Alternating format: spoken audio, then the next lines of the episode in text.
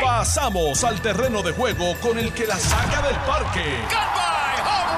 Le estás dando play al podcast de Noti 1630. Pelota dura con Ferdinand Pérez. Muy buenos días, tengan todos bienvenidos a este su programa Pelota Dura. Estamos aquí las 10 de la mañana por Noti 1630. Este que le habla Carlos Mercader junto a Ferdinand Pérez y René Chile Comas. Usted está escuchando el mejor programa de todo Puerto Rico y de todo el mundo. Eh, y esta mañana tenemos mil cosas que hablar, mil cosas que discutir. Eh, hay, hay muchos temas allá afuera eh, que están siendo lo, el que hace nuestro diario. Está temas que están viniendo de la legislatura, hay encuestas, está, está de la campaña política corriendo eh, en todas las candidaturas, comisaría residente, la gobernación, hay cosas nuevas que van pasando en las campañas. Vamos a hablar de todo eso, pero primero, el hombre de este programa, Ferdinand Pérez. Feli, ¿cómo estás? Bien, Carlos, saludos. Un abrazo para ti, para Chile Coma y para todos los buenos amigos que nos están escuchando ahora mismo. Como tú dices, está hay banquete de información. Y también, oye, se te quedó un tema ahí que es el tema de la confirmación de los secretarios de Educación y de, y de Familia. Es así. Así mismo es. eh, Que me dice que se está formando una especie de componente allí, eh, diabólica, como dice Tatito, para colgar, para colgar a la secretaria de Educación. No sé si es cierto o no. Sí. Pero Rubén Soto y Javier Aponte parece ser eh, que son los cabilderos de este junte diabólico ahí para, Los caballeros del diablo. Javier Aponte, el caballero sí, del diablo. para seguir colgando los secretarios de educación, que ya van seis. Este, bueno, para eso hay que tocarlo, hay que tocarlo siempre. Don Oye. Chile, Buenos días, Ferli, saludos. ¿qué es lo que hay? Nítido, aquí estamos contentísimos, Carlos y yo, y poder compartir contigo y con la audiencia, como siempre. Un privilegio poder estar aquí detrás del micrófono con el mejor programa de la radio Puerto Rico. Oye, Feli, y otra cosa, Oye, que también, otra cosa que pasó ayer, que pasó... Esas encuestas de hoy hay que analizarlas con detenimiento. Sí, sí, hay, hay- hay que entrar ahí. ahí, te- ahí hay tema. Te quería comentar que ayer, no sé si, no sé si leíste que, que Donald Trump se sentó en la silla de los testigos. ¿Y viste lo, Lo que dijo, vi. Carlos? No, no, no, no. no. Ese Lo- hombre. ¿Qué no dijo? Ese Se hombre ah, se puso a pelear allí. Soltó. La, gente pensaba que él iba a estar como en baja. Sumiso, sumiso. Sí, pero, pero Nacarile del Oriente, como A decía- cetireno soltó. Exactamente, allí cogió y se puso a El, pelear el, con el el- juez. el juez, como dijo el juez, mire, esto no es un meeting aquí, hay que controlar. No, pues así mismo, así mismo. Fue, fue, fue interesante. Eso vamos a hablar ya mismito sobre lo que estaba pasando allí. Si También- hubiese sido también Carlos hay- Merca- si- si hubiese sido Carlos Mercader el que dijo lo que dijo, o Don Chile Coma, o Ferdinand Pérez, estuviéramos presos. Muchachos. eh, eh, presos. jail for, con- eh, eh, contempt. o sea, y, y nos meten allí y, no, y, y no. Es más, nos meten en, en el. ¿Cómo se llama el ese que tú estás 24 horas? El. Preventivo. Calabozo. Ahí, ahí. Calabozo preventivo. Ahí, ahí después no. Pero, mira, también, ah, oye, ayer estuvo en la silla de los banquillos, eh, digo, en la silla de los testigos, el banquillo de los testigos. Eh, Manuel Díaz Saldaña también en la vista contra Oye, Mariana Nogales. estuve viendo un ratito eso y la verdad que este, eh, hay que esta gente juega bien duro, mano, pero bien duro. Este Tono Andreu y Torreteada este, juegan duro como locos. Tiraron con todo lo que tenía ayer. Lo pusieron ahí un 3 y 2 a, a Díaz Saldaña, digo, por lo menos eso es lo que eso es lo que recoge el, el periódico. Jennifer González vuelve, vuelve a decir que el tema de la palguera Oye, es un encargo político. ¿Tú escuchaste eso? Yo- es, que, es que no entiendo, ella, Yo tampoco. ella- ella se ha quedado en, patinando en eso y hay que ver, ¿verdad? Sí, que no quiere soltar el tema, ¿eh? No, no lo quiere soltar, es ella la que está trayendo el tema. eh, y, y de nuevo, lleva ya como tres, dos días corridos Sí. arremetiendo con- con- contra el que supuestamente que esto es una prebenda política, una persecución política. Yo creo que, ¿verdad? que eso en algún momento ¿verdad? Lo, lo deberíamos discutir porque ¿qué, ¿cuál va a ser el resultado. De, toda esta de toda esta caracterización de la comisionada residente sobre ese proceso que, de nuevo, yo pienso que en algún momento dado ya abrió eh, mucho espacio para la especulación. Nos tuvo como dos meses sin hablar de este tema y de momento, ¿verdad? Lleva ya un mes corrido que, que cada vez que puede lo suelta y suelta el tema de la persecución política. Los números de ella le estarán diciendo que esa narrativa es la narrativa correcta. No sé. Yo no sé, pero tiene que haber algo ahí porque ella, un tema tan sensitivo y ella sigue ahí estirándolo, no sé. O a menos que no esté bien afectada emocionalmente, tú sabes, como familia, como persona, porque pero puede ser, puede ser, no sé. Lo que sí es que, oye, Ferdi, yendo a la encuesta, que, que es algo que, que tú y yo estábamos hablando esta mañana, que, había que discutir los números, etcétera. Eh, hay, hay, hay de todo para, para el gobernador, para la comisión residente, para los presidentes de los cuerpos legislativos. Pero, ¿quién fue el peor? Hay, fue, hay, fuerte, hay fuerte para todo el mundo. ¿Quién fue el que peor salió? ¿Quién fue el que peor Deja salió? eso. Espérate, voy a preguntarle a quién fue el que peor salió aquí. yo tengo los números aquí, mano. Oye, 10 segundos, 10 segundos de, de, de, cambio de tema. Viste en primera hora hoy, papá, porque me parece que es importante para traerlo para el tema, para el otro tema de la encuesta. Sí pero primera hora hoy saca eh, cómo ha crecido la población boricua en el exterior, ¿no? La Sí, sí, sí, sí, sí, Oye, eso, cuando 5.8 millones de puertorriqueños hay en el exterior y cuando lo suma con los 3.2 ya, ya llegamos a 9 millones, hermano. Eso es así. Somos 9 millones de puertorriqueños. Increíble, Ferdinand. Y viste que, que Florida le, ya le, le quita el, el, rango a Nueva York. Hay más puertorriqueños en Florida que lo que hay en Nueva York. Yo, yo creo que ya eso ya era un número que ya ven, ya era casi... Bueno, pero ya es oficial con los números del censo, ya oficialmente. El, el, el, la, la migración de Nueva York a Florida ha sido masiva los últimos 10 años, de puertorriqueños de, de que, que, vivían en Nueva York y que, o que hicieron vida allí, ¿verdad? o, las nuevas generaciones que se han ido mudando a la Florida. Cuando uno va a la Florida, bueno, tú lo sabes, Ferdi, cuando uno va a la Florida, es más, ¿cuánta gente que nos escucha todos los días? Todos los días nos escriben. Son de la Florida, nos escriben de todas partes del estado de la Florida. Sí. O sea, la Florida tiene una, una, una presencia puertorriqueña, pero impactante. Eso es así. Y, y, activa, y activa, porque de nuevo están con nosotros todos los días y están siguiendo a Noti1, siguen jugando pelota dura. O sea, siguen todos los, ¿verdad? siguen todo el acontecer de Puerto Rico.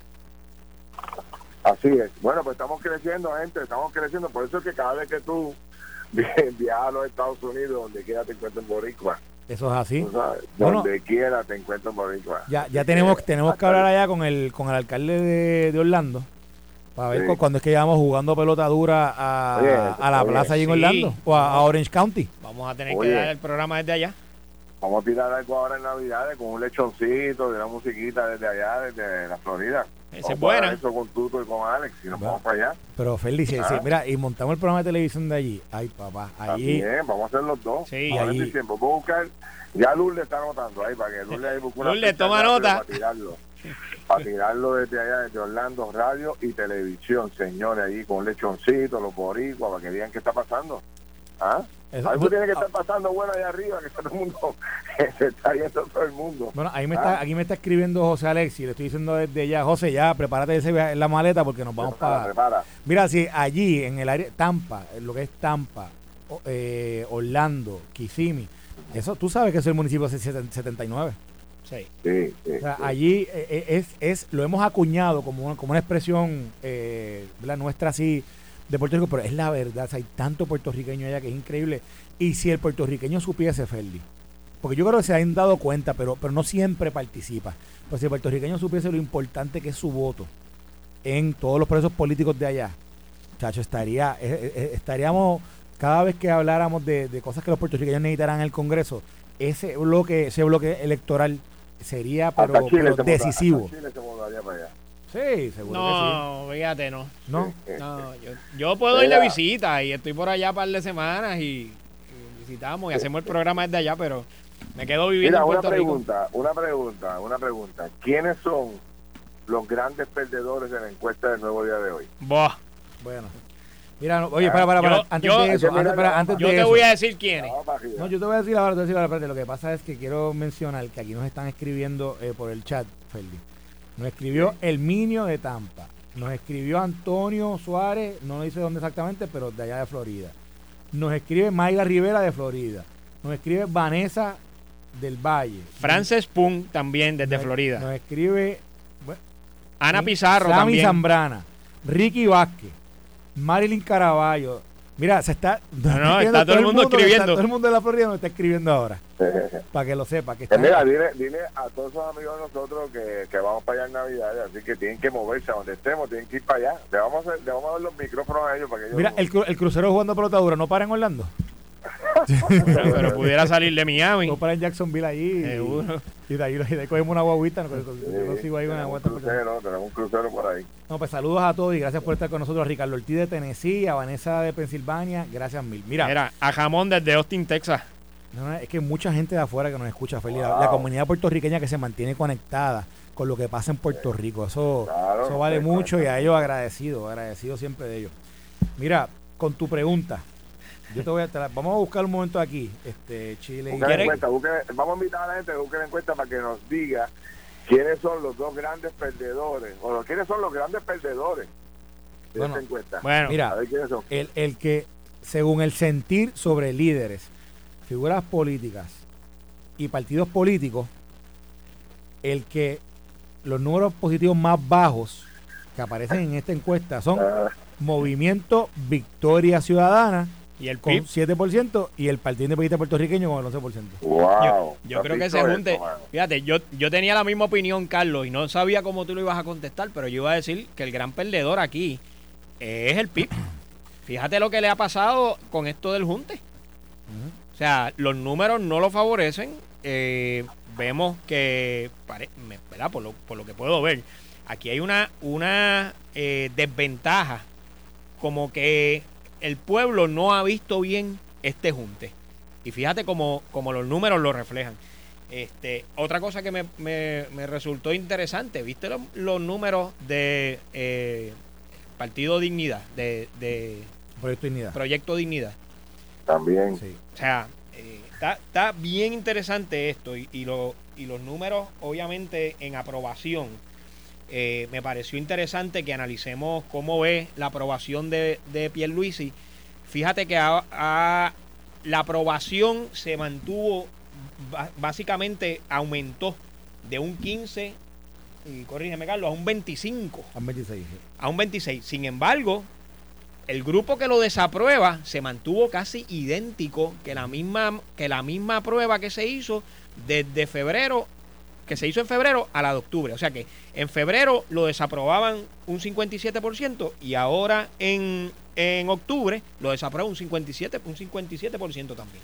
mira, mira, mira qué interesante estos números que salen aquí, que básicamente pone a José Luis Dalmau, a Luis Javier Hernández, a Jesús Manuel Ortiz y Pedro Pierluisi con el mismo por ciento de, de positivos. Sí. Pone a Pedro Pierluisi con 28, Jesús Manuel con 28, Luis Javier con 28, José Luis Dalmau con 30. Sí. Eh, es curioso, ¿verdad? Porque están todos en lo, eh, básicamente es el mismo número. En la parte positiva, en la parte, en la parte de los negativos, eh, son, números, el, gobernador tiene un número mayor, pero son números similares con, cuando los comparas con los demás candidatos, con los demás. Y sin embargo, fíjate, algo, algo más curioso aún, la persona del Partido Popular Democrático con mejores números es Charlie Delgado Altieri. Charlie Delgado. Exacto. De hecho, que yo quiero yo quiero hacer un análisis sobre eso, mano, ahorita cuando, cuando tengamos un poquito más de tiempo para poder analizarlo. Mira, ya, ya hay dos sitios para hacer este programa. Nos llamó Rey Vega, me escribe Rey Vega de Metropol, me dice, podemos hacer uno en Orlando y otro en Miami, desde el Metropol de allá. Ese es buena. sería un palo. Oye, y tienen una tejaza espectacular ahí que podemos hacerlo allí en chévere. Yo he ido a los dos. Un palo, un palo. Mira, eh, pero, pero mirando esta parte de la encuesta, que es básicamente la primera página, la página 5, el periódico El Nuevo Día, que pone sentir sobre líderes, figuras políticas y partidos políticos. Y entonces, eh, la parte de, y te lo divide en, en eh, positivo o muy positivo, neutral y negativo o muy negativo. Y entonces cuando tú puedes empezar a ver de abajo hacia arriba, ¿quién es el más negativo que tiene? Es Victoria Ciudadana, el movimiento. eso es así. Ya no, no sus candidatos, es el propio movimiento como tal. O sea, siete de cada diez personas dijeron que es muy negativo. Después le sigue el Partido Independiente con 62% y después Manuel Natal con 60% y se salva que con 57 que tampoco se salvan de, del aguacero porque el 54% de la gente los ve negativos. A, a dignidad. O sea que eh, los partidos emergentes se han cogido una paliza en esta encuesta. Sí. Eso es así. Yo, yo, el, el, algo interesante también de esta encuesta es que, fíjate que aun cuando el PIB sale así, pues te ponen a Juan Mau un poquito más arriba Lo pone, más arriba, sí, lo pone mejor, lo pone mejor. Lo pone un poco mejor, porque lo pone con 56% de, de, desaprobación, o de, o sea, de, de, Con 56 lo pone. Perspectiva muy negativa, que fíjate que hay, hay realmente una perspectiva negativa de, la mayoría de, de, lo, de, de los políticos. Yo no, yo no sé si eso es algo en general, pero, pero la encuesta como que refleja algo así. Sí. Eh, aparte de eso, la encuesta, fíjate, no menciona a Juan Zaragoza. Y Juan Zaragoza, que es el candidato. Oye, eso fue un dato bien importante que yo dije, wow, pero ¿cómo es posible? Sí, sí. Y sin embargo, Carlos, mira quién sale número uno. Arriba en, en los positivos de, ¿verdad? El sentir sobre figuras políticas y partidos. Jennifer González. Como figura política líder, sale Jennifer González. Sí. La figura con menos negativo es Jennifer González, con 30. La figura con más positivo es ella misma. Ella misma. Con 46. Y la, y la, y la segunda es, Miguel Romero.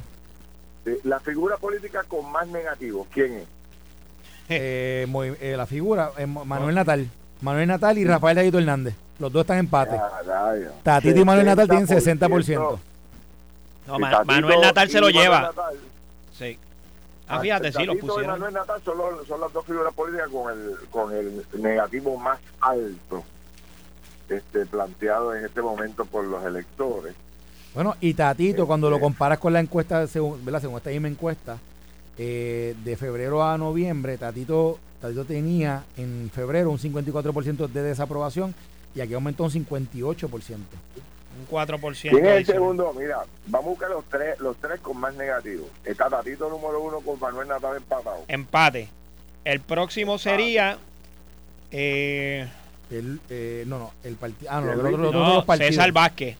Ah. Tienes, a César Vázquez con un 57%. Manuel Natal Igual que Pedro Pierluisi. Y, y Pedro Pierluisi tiene un 57% de negativo. Tiene los dos negativos más altos. Eh, él está en el segundo lugar con los más altos. Y le sigue en tercer lugar. Este. Ahí tenemos. Eh, de cerca lo sigue. Fíjate. 54%. Juan Dalmau, 56%. Juan, Dalmau. Juan Dalmau con 56, correcto. Juan Dalmau con 56. Wow.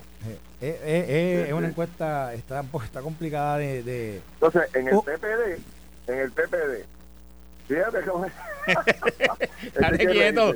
La figura más sólida en el Partido Popular es Charlie Delgado, con 34% de positivo. El único que dijo que no va a correr a nada. El único que, no, va, el único que dijo que no va a aspirar a nada es el más positivo. Y el 42% negativo. O sea, con Charlie, las probabilidades de que el Partido Popular tuviera una oportunidad de triunfo son muchísimo mayores que las que pueda tener Jesús Manuel, que tiene 43% negativo y tiene un 8% de no seguro, que estoy seguro que eso es eh, por ciento de, desconocimiento, gente que no sabe quién es. Este, y el mismo Luis Javier, que solamente tiene un 39% eh, negativo, pero 28% positivo, bien bajito, y 9% de desconocimiento. Sí. Este, Dalmao mejoró sus notas un poquito. Este, déjame ver cómo es que sale. Dalmao, mejoró 2%. 2% que pero haber dejado el partido, digamos que le ayudó, haber dejado la presidencia del partido. Bueno. y lo que yo quería decir sobre Charlie es que los partidos en Estados Unidos, y se supone como funcionan aquí en Puerto Rico, es que cuando hay una figura que aspira y pierde la elección, pero hace un buen papel y pierde por poco, la institución se dedica a protegerlo y ayudarlo para que eh, se mantenga en el poder y pueda volver a correr las próximas elecciones, porque hizo un buen papel. En el caso del Partido Popular hace todo lo contrario. Todavía la gente menciona a David Benier como una buena opción. Sin embargo, el Partido Popular lo votó como bolsa y ni siquiera le pagaron la deuda que tenía pendiente en el Partido Popular. Lo rechazaron, pero brutalmente. Eh, Charlie Delgado le pasó lo mismo. Perdió la elección y al otro día estaba la puñalada que llovía para sacarlo de la posición. Todo por las aspiraciones personales desmedidas que existen dentro del PPD. Pero fíjate, han sacado a los dos mejores candidatos que podían proyectar, porque si ponen el nombre de David Benier aquí, te va a salir como la figura número uno. Sin embargo, el PPD a los dos lo rechazó, a los dos lo sacó. Entonces, son cosas que tú no puedes comprender. Porque si son figuras, si son las figuras fuertes, ¿por qué rechazarla? ¿Por qué no escucharla? porque cerrarle la puerta. Entonces, el afán desmedido de buscar a alguien nuevo, desesperadamente, pues mira, el que buscaron nuevo no tiene probabilidad alguna de poder ganar esta elección a base de esta encuesta. Eh, eh. perdonen la crueldad, pero así es. Así es, así es. Mira, por otro lado, y unos números que nadie está discutiendo mucho, pero yo creo que son interesantes. Cuando tú vas a la página 10, el titular de esa página dice, se sienten mejor ahora, un mayor optimismo en Puerto Rico. Y hay unos números aquí que refleja que dice sentir sobre tener un futuro seguro en Puerto Rico en el próximo año. Y lo compara con marzo del 2020, con febrero del 2023 y a, y a los números de ahora de noviembre. Y de febrero a noviembre hubo un cambio de 25% que aumentó la gente que dijo que se siente que va, a, que va a tener un, futuro seguro en Puerto Rico en el próximo año. Aumentó, es el, es el por ciento más alto desde marzo del 2020, que es un 51%, con un 34% que dijo que no y un 15% que no está seguro. Entonces, y si vas a la, a la otra gráfica que dice por qué camino van las cosas en Puerto Rico, aquí ellos ponen números desde noviembre del 2018 hasta noviembre del 2023. Y en, y en y en, noviembre del 2023 es el porciento más bajo de personas que respondieron que vamos por, por mal camino. O sea, en un momento dado, en febrero, de, en febrero de este año, estaba en 57% y bajó a 39%. Y en términos de que está mixto, es el porciento más alto de los últimos cinco años, que está en 48%. O sea que en los últimos seis meses ha habido un cambio de opinión en, en la gente según esta encuesta que se sienten más optimistas de, cómo están las cosas actualmente y de cómo, y cómo y cómo van a posiblemente mejorar en el año siguiente. O sea, es algo que ha cambiado en los últimos seis meses que, la gente ¿verdad? dio, un cambio tan radical. Porque aumentaron 25% en, en, en, cómo tú te sientes, es bastante considerable. Sí, sí. La verdad es que... Bueno, señores, eh, esto no, no, es bueno. Yo me imagino que Víctor López va a hacer fiesta con las notas de Tatito Hernández. bueno, Feli, ¿y viste? Jennifer, va a hacer fiesta con las notas de, de Pierluisi. Sí. Este. Pierluisi sale, o sea, Jennifer con un 46 positivo, Pedro con un 28. O sea, eh, con los negativos de Jennifer son 30, los de Pierluisi son 57. O sea, que esto va a venir ahorita, el, creo que el jueves van a tirar la encuesta de Jennifer contra Pedro eso va a salir 60-40 ahí. Sí, va, a ser como 6-4, pero si son esos números así. Pero obviamente también hay, en los temas de, de la incumbencia. Bueno, pero si, son, si es 60-40, se pasan los números que Aníbal Vega estaba diciendo que nadie podía creer. Correcto. Aníbal decía que era 8-2. Bueno, pero fíjate que. que no, 3 decían ellos. No, de primero era 8-2. Pero parece que ellos están leyendo esto. O sea, parece que ellos están tienen tienen oído en tierra.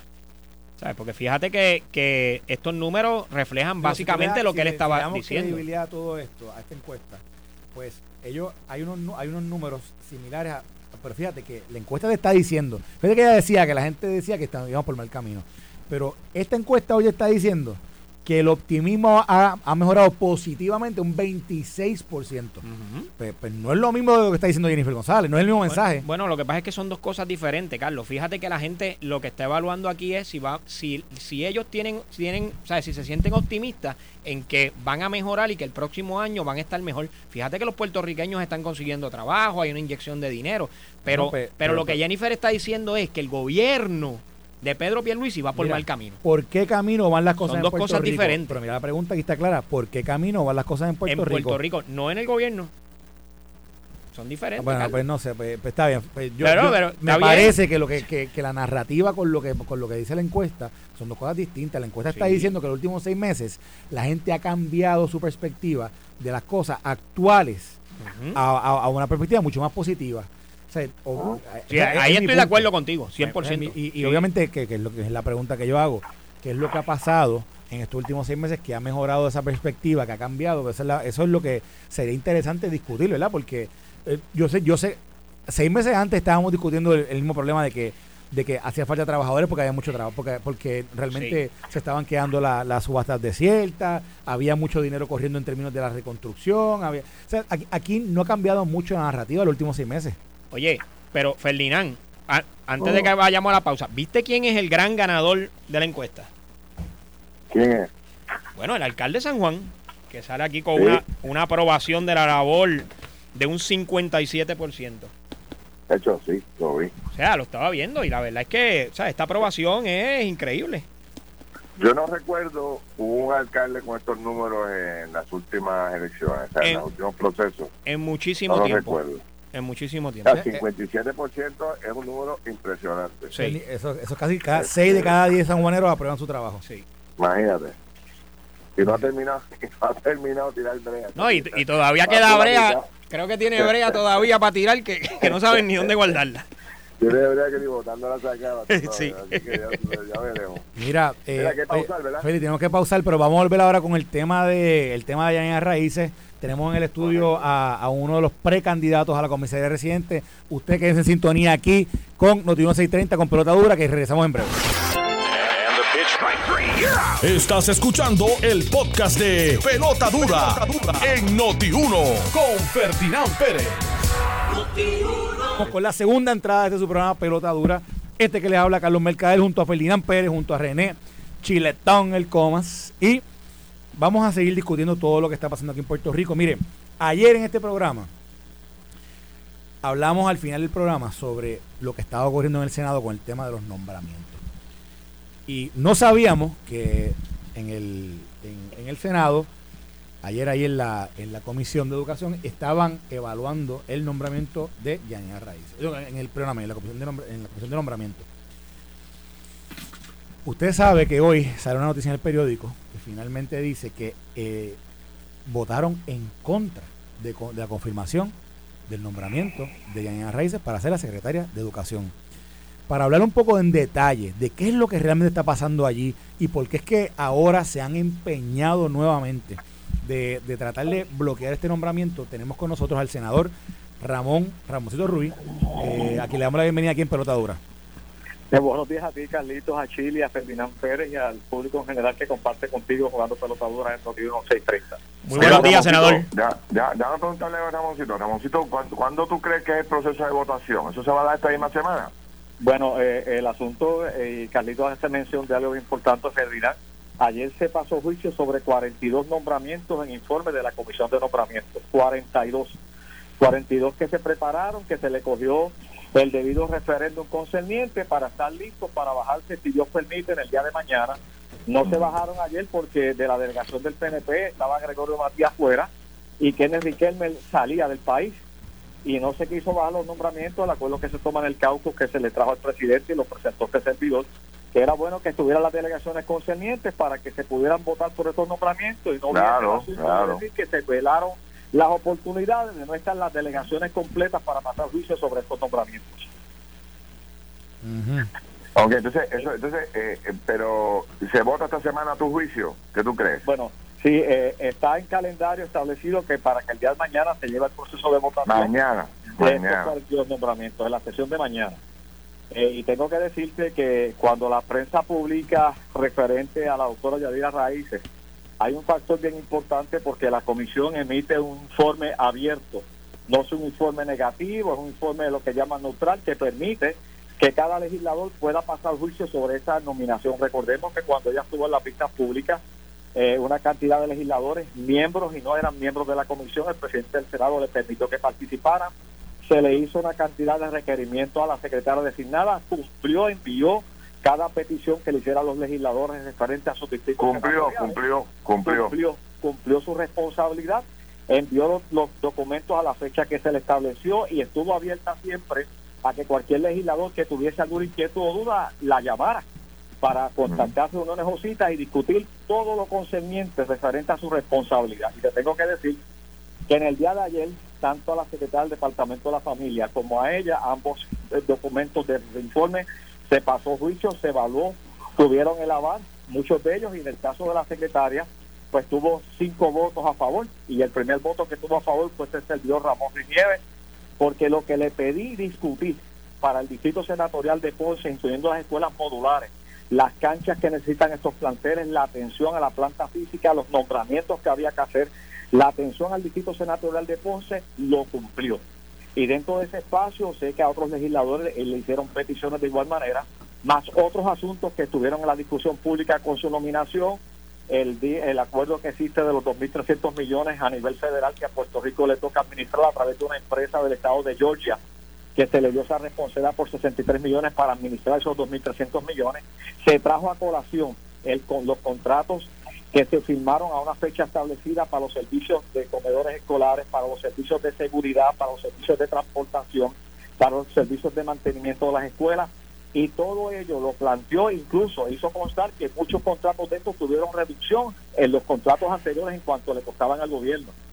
Y ayer, pues, se pasa a juicio sobre su nominación, como dije al principio, yo voté a favor del informe, eh, ¿Quién más? a favor ¿Quién más? Villafañe, votó a favor Elizabeth Rosa, votó a favor eh, eh, Tomás Rivera Chat y Rodríguez Vélez. Dentro del espacio necesitaba ocho votos para bajar directamente al Pleno, pero siendo un informe abierto que permite que cada legislador, pues en el día de mañana se traerá a votación ellos, ese informe entrará al Pleno y quiero decir públicamente que no tienen que estar los 27 legisladores allí para que tenga una mayoría de 14, porque esto no es un proyecto de ley o una resolución conjunta que se va a votar, es en la mayoría que estén de los presentes a la hora de llevar a cabo las respectivas... O sea, 14 votos.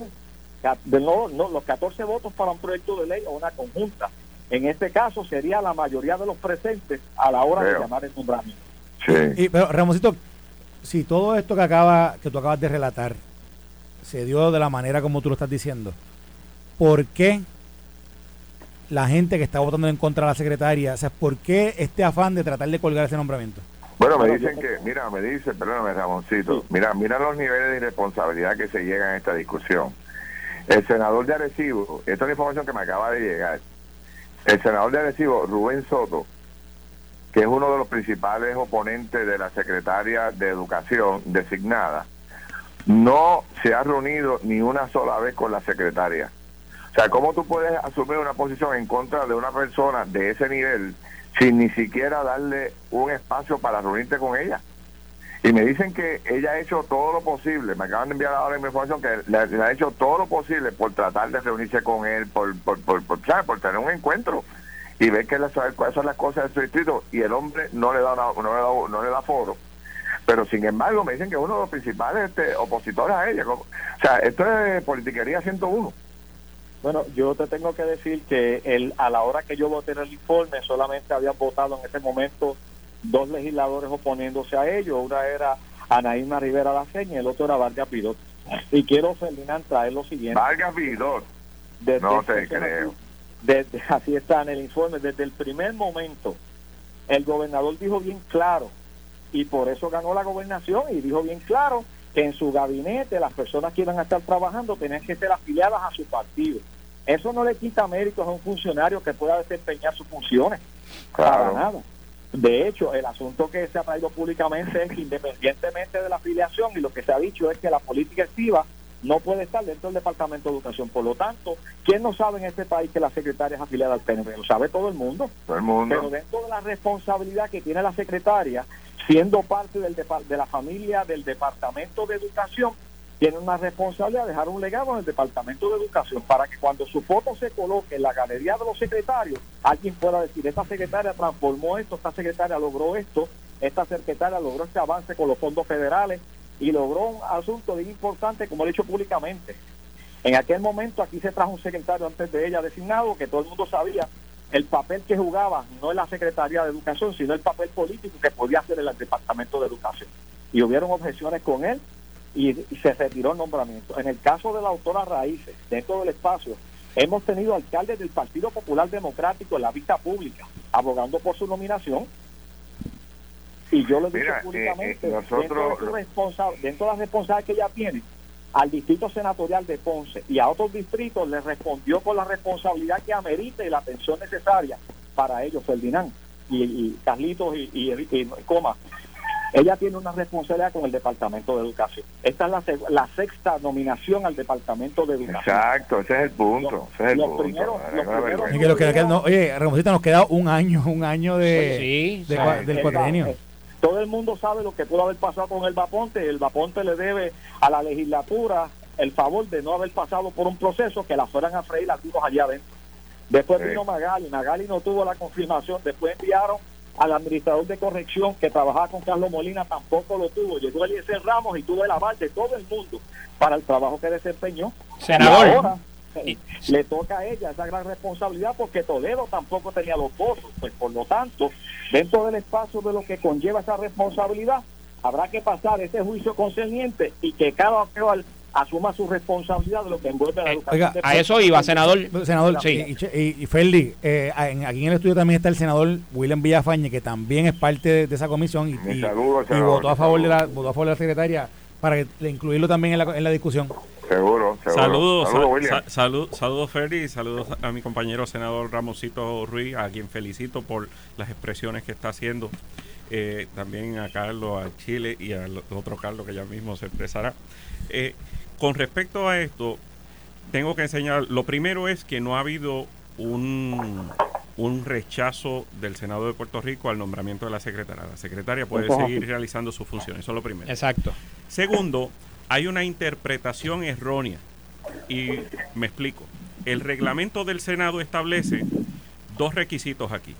Uno es el de quórum y otro es el de la mayoría de los que participen en la votación.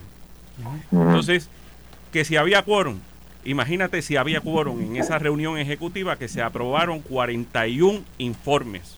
Exacto. Imagínate. En la votación, en la votación la mayoría votó a favor de la secretaria, la mayoría de los que votaron. Y lo que dice el reglamento del Senado es la mayoría de los que voten.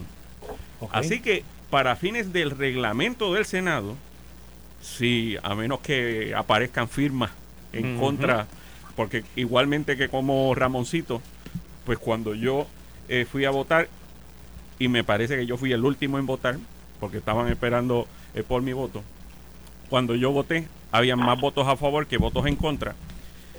Pues realmente el nombramiento, el, el informe, que era positivo, que eso también hay que resaltar, un informe positivo. El informe positivo de la nominada fue aprobado.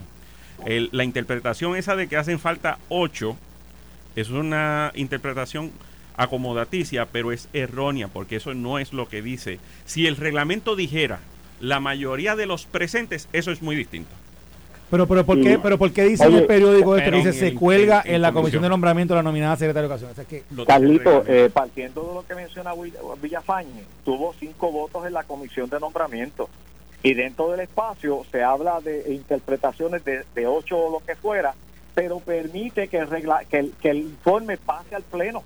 Y en el informe, como acaba de decir el compañero William Villafañe, la mayoría de los presentes, cuando se llame a votación el informe, eh, tendrá los votos concernientes a favor o en contra para que sea aprobado de los presentes. No es la, mayor, no es la mayoría simple de 14. O sea que Yanía Raíces tiene los votos para ser confirmada. Bueno, eh, nosotros entendemos que pueda tener esos votos para... ¿Cuándo baja al floor, senador?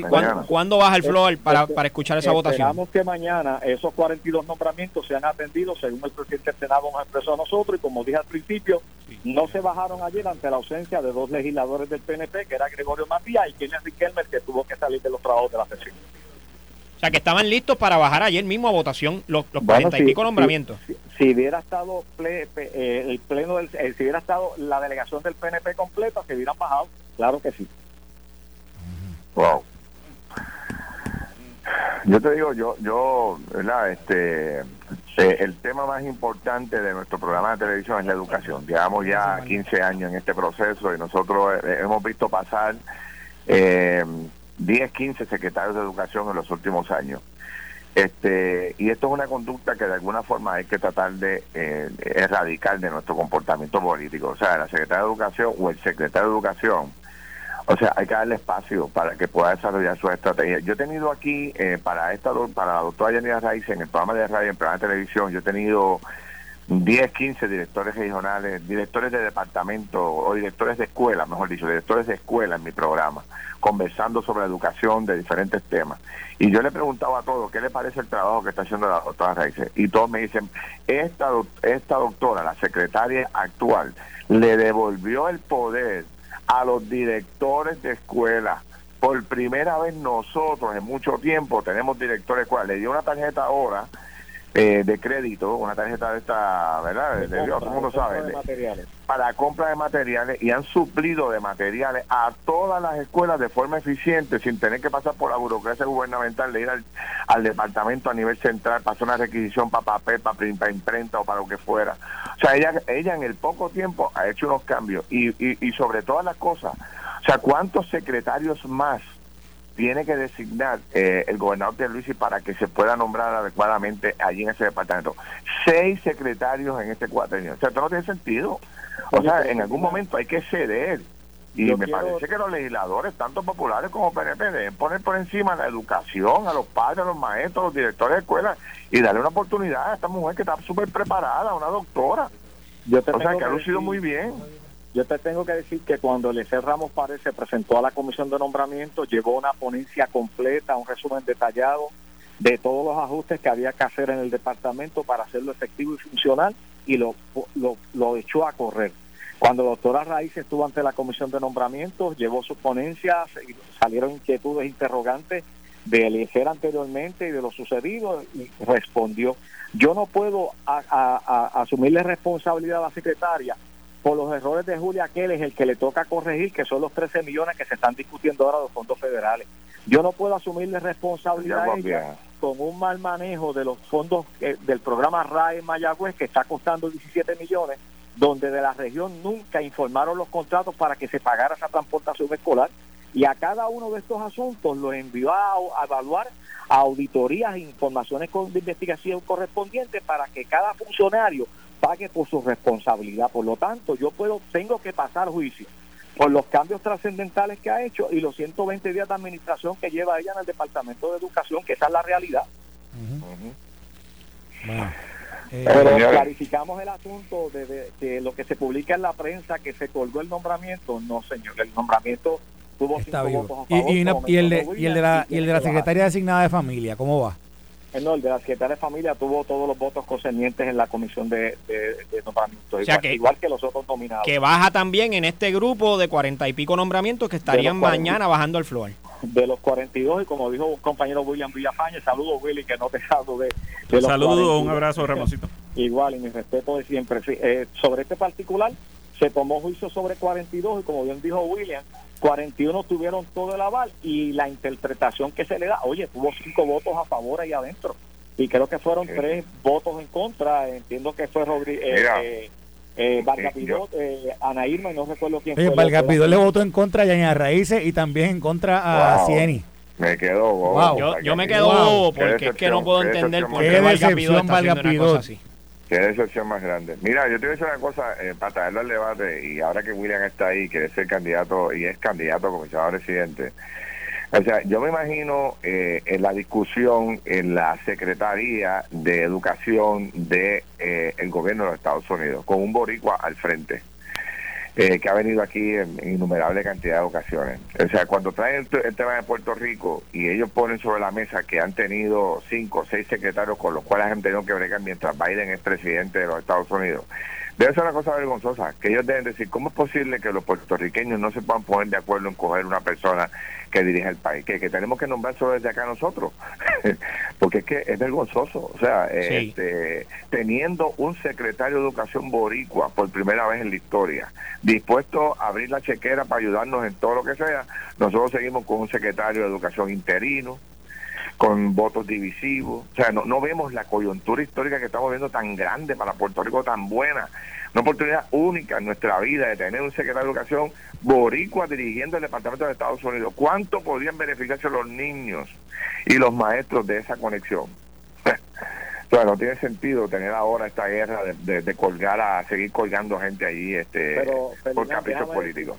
déjame decirte algo bien importante, William lo mencionaba. Eh, hay muchos legisladores que en un momento dado no estuvieron, no estuvieron presentes cuando se pasó el referéndum, incluyendo legisladores del Partido Popular y legisladores de, del Partido Progresista, que cuando José Luis Dalmao se le traía a colación de que faltaban dos legisladores, eh, dijo bien claro en el cálculo, tengo que decir públicamente, hasta que no estén todos completos no bajamos los informes para evitar que se quiera decir que se utilizó la ventaja política para bajar los informes. Y esa hay que reconocerlo públicamente no lo pago está en calendario para el día de mañana, dentro del espacio concerniente, esperando que todas las delegaciones estén presentes y todo, todos los legisladores puedan ejercer su derecho al cual asiste en su responsabilidad. Y yo sé que del Partido Popular hay legisladores, senadores, compañeros, amigos míos que han hecho preguntas interrogantes, han tenido inquietudes, han habido asuntos que no se le han podido cumplir y hay otros que se le ha cumplido.